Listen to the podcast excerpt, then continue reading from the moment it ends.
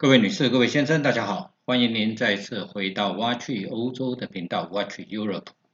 我是发哥，也是台湾瑞士单国深度旅游专家，也是漫游旅人瑞士的作者。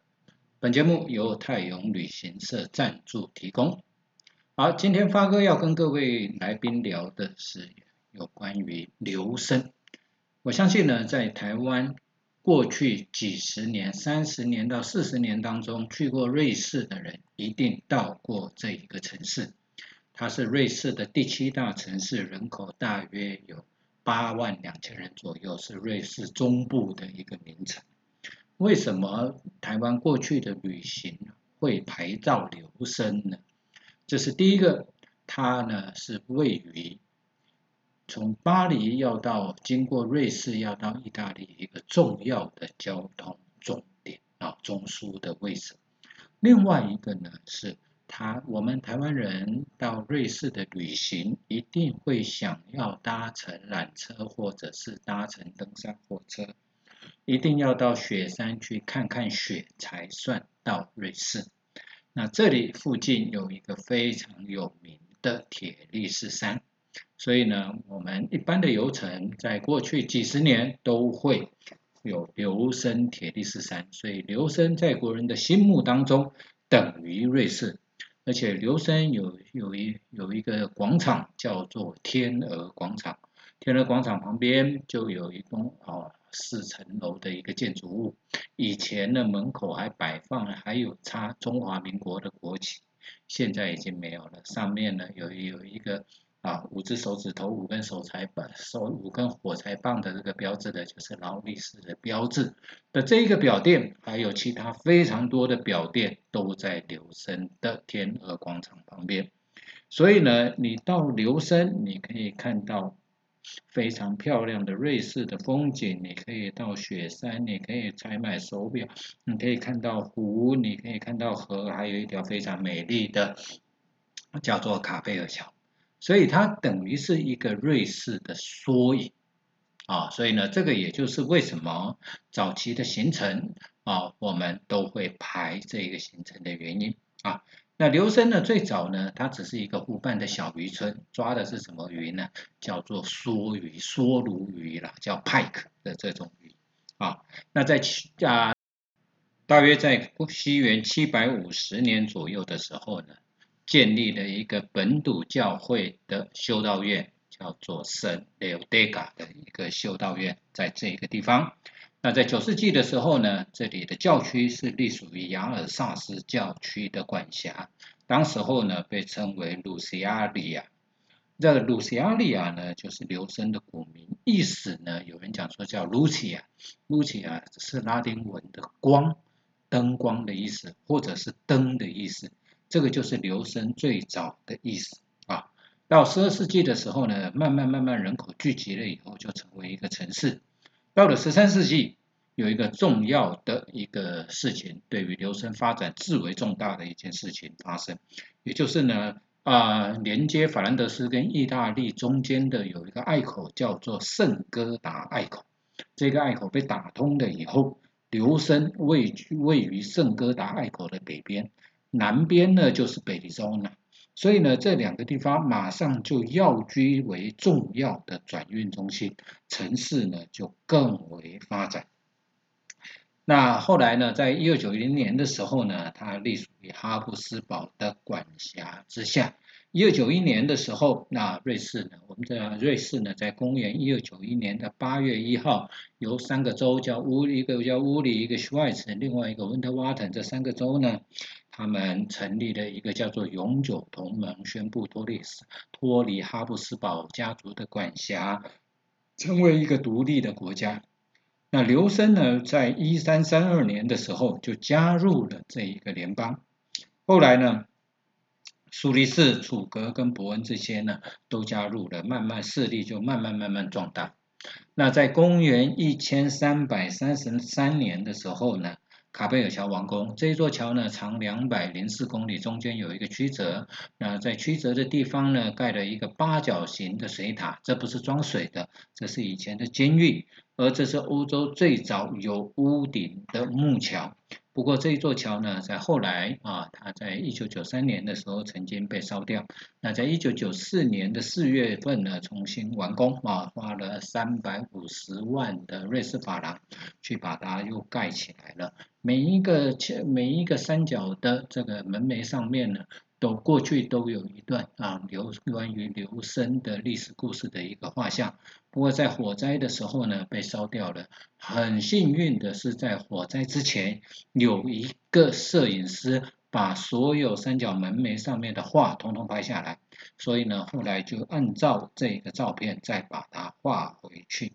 在欧洲黑死病的时代呢，刘生失去了他呢，当然啊大概在一三五零年左右呢。啊，黑死病就传到了留声，那留声呢，大概少了大概有四成左右的人口了。十六世纪的时候就设立的大学是瑞士德语区的重镇，而在十六世纪的时候，一五一七年呢，啊，马丁路德啊，就想宣布呢，提出九五论纲，然后呢，宣布脱离天主教成立新教的时候呢，呃，留声是天主教旧教的一。个非常耶稣会的重镇，它是抵抗新教浪潮的一个地方。那后来在一六四八年的时候呢，瑞士联邦啊，在巴黎合约当中，呃，不，在西法利亚条约当中，它被承认啊。一六四八年呢，就是宗教三十年战争结束了以后，签订啊，大家签订的一个西法利亚条约。在这一个条约里面有两个国家。被承认是独立的国家，一个就是瑞士，另外一个就是荷兰啊。荷兰当年也就占领了我们的台湾、安平古堡，还有这个热遮兰城这些这些地方啊，赤坎楼这些地方啊。那个时候呢，就是就是荷兰人占领的。拿破仑时代的时候呢，啊，他这里曾经短暂的成立了一个叫做拿破仑赫尔维蒂亚共和国。而留声成为当时候赫尔维蒂亚共和国的首都。啊，在一八四一年的时候呢，啊，他曾经短暂的脱离瑞士联邦独立。在一八四八年的时候，重新加入了瑞士的联邦啊，然后一直到现在。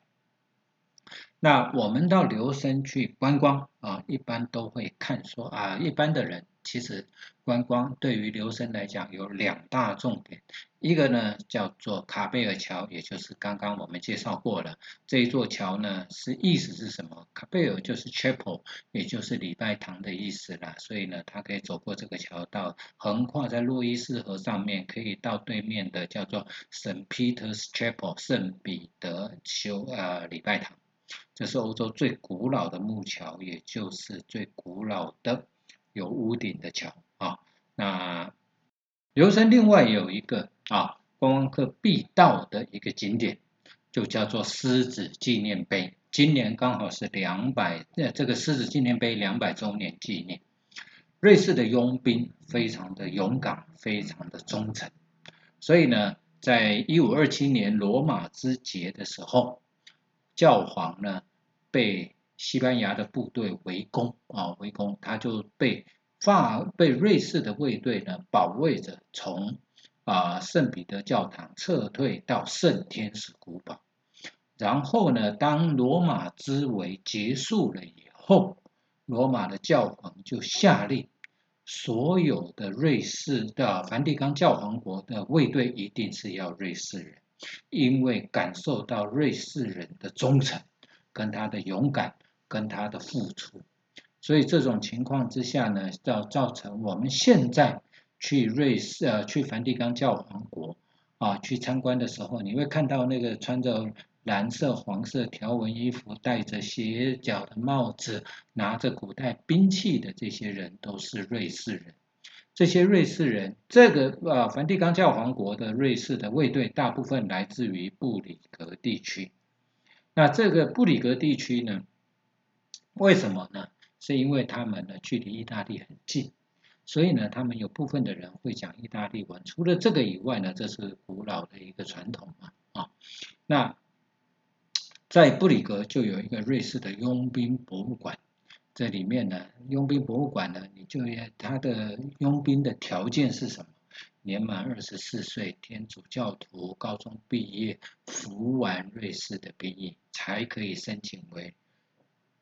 梵蒂冈教皇国的卫队啊。但是呢，另外一个重要的故事是在一七八九年的时候，就是法王法国呢，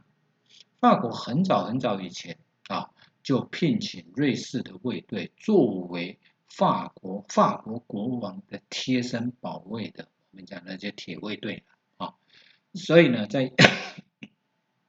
一七八九年的时候，法国大革命爆发，法王路易十六呢就被迫啊从啊凡尔赛宫搬迁回到图勒里皇宫。在一七九二年的时候，保皇党跟革命党之间由于竞争太激烈，也不是竞争了，就是夺权激烈，所以这种情况之下。革命党决定把路易十六送上断头台，然后在这期间啊，瑞士的卫队为了保护法王路易十六，大概就有七百六十个瑞士的佣兵阵亡，剩下三百五十位存活，而这个大部分的佣兵来自于留森地区。后来有一个幸存者，他是当年瑞士。瑞士卫队的一个军官叫 Artis Hoven 的这一个人，他为了让后人了解这一段历史，他从1818年开始募款，要筹建一个纪念碑。那他聘请了丹麦的雕雕刻家叫 Bertel Tovardsen 的这一个人设计，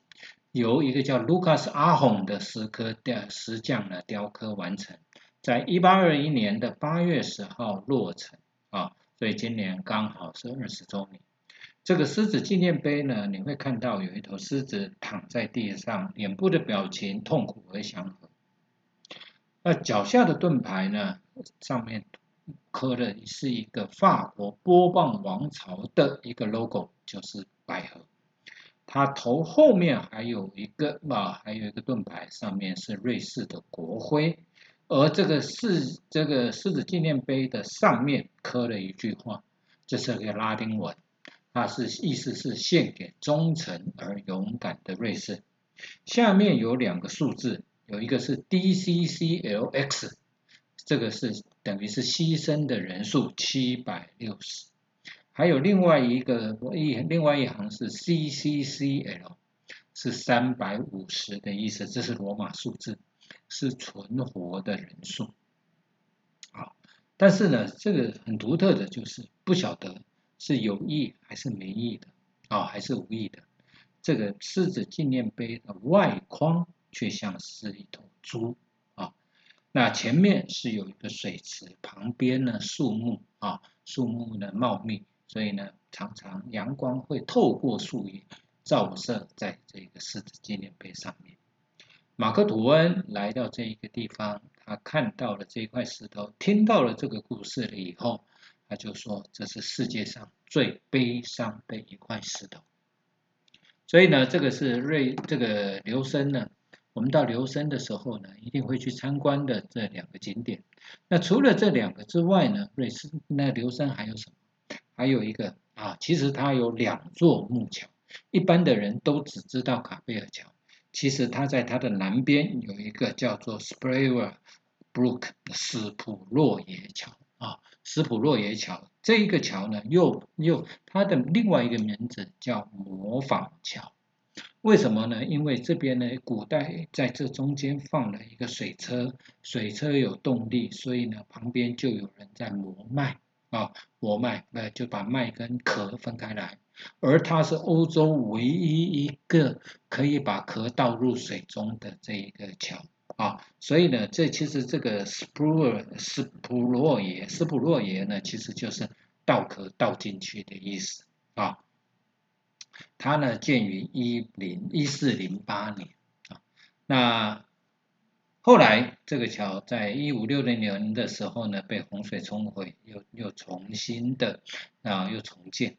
那在一五一六二二六年到一六三五年中间呢，有就有一个画家叫 Maclinder Linger 的这一个人画了六十七幅有关于黑死病的这个种种的画面，所以呢，叫它叫死亡之舞，所以这条桥又叫做死亡之舞桥。啊，那留森的火车站呢，是一个很独特的啊，火车站是新的，就是火车站前面的广场就有一个好像类似凯旋门的一个地方，这个呢是留声旧的火车站的大门。那火车站的底下呢，有餐厅、有超市啊，也有啊纪念品商店，这些都有没有卖衣服的，所以呢，它现在呢，瑞士有很多的这些火车站都变成一个 shopping 的地方。那它还有一个大教堂，就叫圣 Leodega Imhof 啊，Imhof，所以呢，有人就要把它简称叫做霍夫大教堂。它在七百公元八世纪的时候新建，可是后来因为地震啊，地震呢毁坏了以后呢，重建就变成我们现在看到双塔的一个哥德式啊，双双塔哥德式的一个教堂啊，所以呢，这个是他们很重要的教堂。那当然，它也有一个，呃，它前面因为临它临湖又靠河，所以呢，它最需要防卫的地方就变成它的留声旧市区的背后，所以在旧市区的背后就有一道城墙，叫 Musek 的这个城墙，上面有九座城塔，啊。晚上的时候呢，这个灯光打起来，这九座城塔呢，会看起来会觉得这里是非常非常漂亮的地方。那留声除了这些以外呢，它还有啊，它。其实它呀除了这两条木桥，在两条木桥的中间有两座行人的桥，一座叫做四声天桥，一座就叫做洛伊斯桥。洛伊斯就是这条河的名字。这条河的河呢，上游的地方就是安德玛，安德玛那里呢就有一个叫做魔鬼桥，那里也是拿破仑的部队跟俄罗斯的部队在那边打激烈的交战的一个地方。那其实除了这些景点之外呢，发哥推荐两个比较私密的景点，我们的国人一般很少去的。泰永旅行社啊是瑞士的旅游专家啊，如果各位有兴趣的话，可以上上他的网页 triple w 点五幺七六四点 com 点 tw。那除了瑞士以外呢，他也有啊。还有南极啦、纽西兰呐，啊，还有其他中西欧各个呃各种不同的行程，各位可以参考看看。在疫情期间，它就有国民旅游啊，像最近呢九月份就有一些司马库斯啊。那除了这两个啊，除了前面介绍的这些啊，我们国人比较熟悉的景点之外呢，就还有一个很特殊、很特殊的景点啊，非常非常漂亮的地方，我们国人很少去的。就是呢，我们在洛伊斯河呢，往我们如果站在 C Block 啊，也就是那条的车水马龙的这一座桥上面，往洛伊斯河的方向看过去，左前方你会远远的地方，你会看到一座好像城堡一样的一个建筑物，白色的，这个叫做 Chateau Gauche 啊，Chateau Gauche 呢。你如果说有兴趣的话，可以到那边去那边做什么呢？去可以去喝杯咖啡也好，去吃餐饭也好，或者是就是去看看风景也好。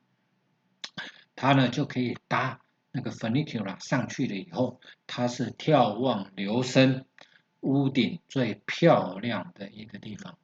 除了这个地方的以外呢，还有另外一个发哥比较推荐的，也是一个非常私密的地方，就是它有一个旅馆叫做 Art Deco Montana 的这个旅馆，它一样要搭 funicular 上去，在它的餐厅，你也可以看到美丽的啊。皮拉特斯山啊，湖泊、洛伊斯桥、卡贝尔桥啊，然后呢，你可以看到屋顶线这一些，而且它的餐非常非常的好吃。但是呢，这里啊这两个地方说说实在，它的消费都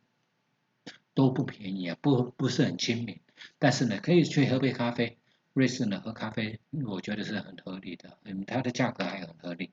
那在留声的古市区里面有很多的这个建筑物，叫做 Half Timber 啊，Half Timber，也就是呢我们一般讲的叫木格墙啊，这个非常典型的日耳曼式的建筑啊，在它的市区里面，而且呢还画有些的这个呃墙面上还画有湿壁画，这些湿壁画呢都画得五颜六色，非常鲜艳，非常的漂亮。那其中有一幅呢是画他们嘉年华会、留声狂欢会的这个情形。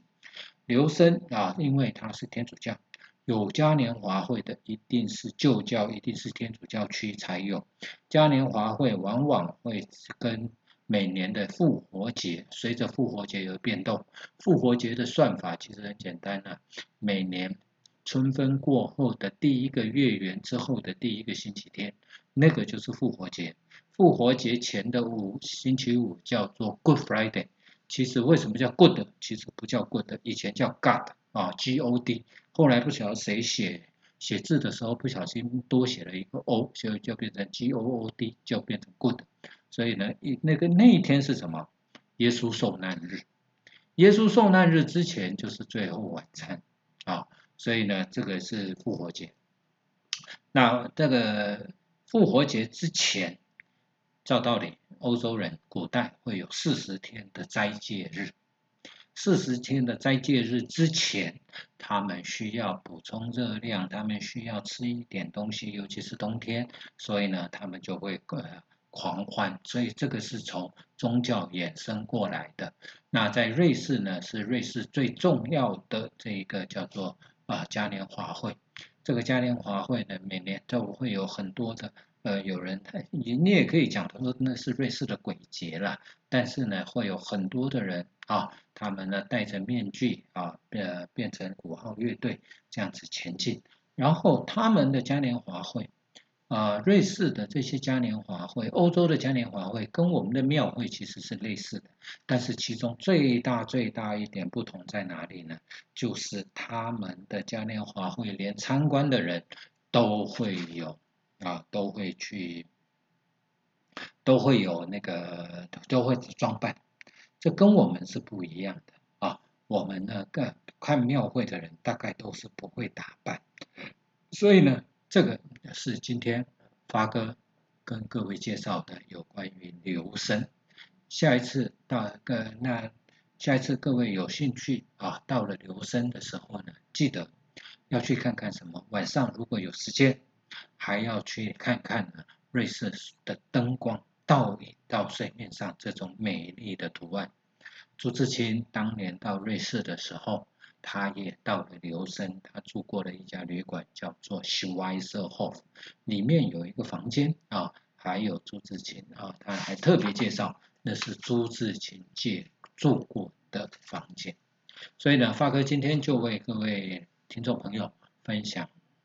瑞士的留声，发哥代表太阳旅行社祝福每位听众朋友身体健康，万事如意。我们下周再见，谢谢。